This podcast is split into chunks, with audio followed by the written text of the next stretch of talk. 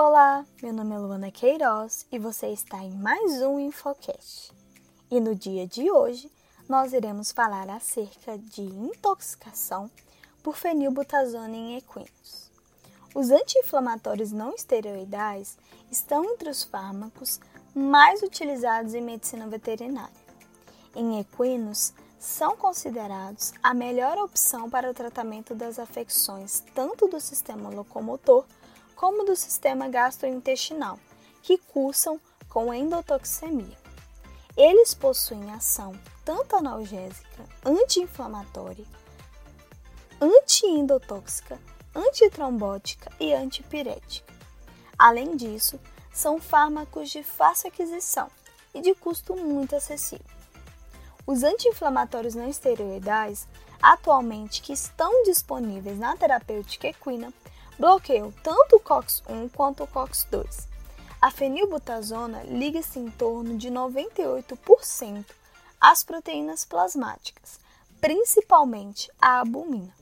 Essa ligação restringe a sua distribuição, mas facilita a passagem para o exudato inflamatório, fazendo com que sua concentração seja maior no exudato em relação ao plasma.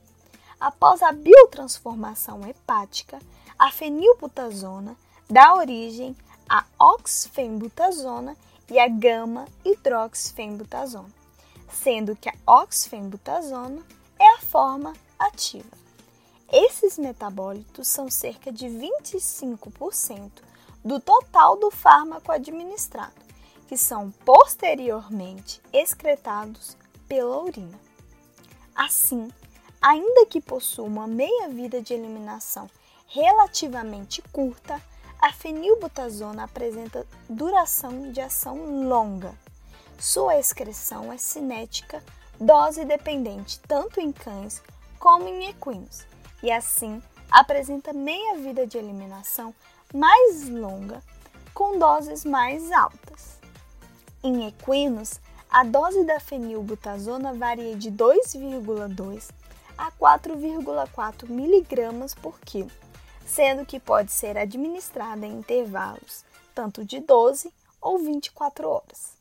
No entanto, com base na afirmativa de que doses maiores do fármaco são mais eficazes, a fenilbutazona tem sido frequentemente administrada em doses maiores a 4,4 mg quilo dia, ignorando o risco de intoxicação.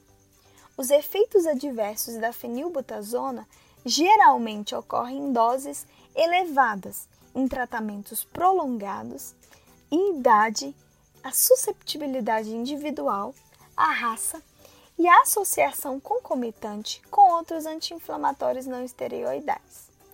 Outros fatores predisponentes, como desidratação, enfermidade renal ou hepática, também colaboram para o quadro de intoxicação. Diante disso, os equinos podem desenvolver quadros de intoxicação mesmo nas doses recomendadas.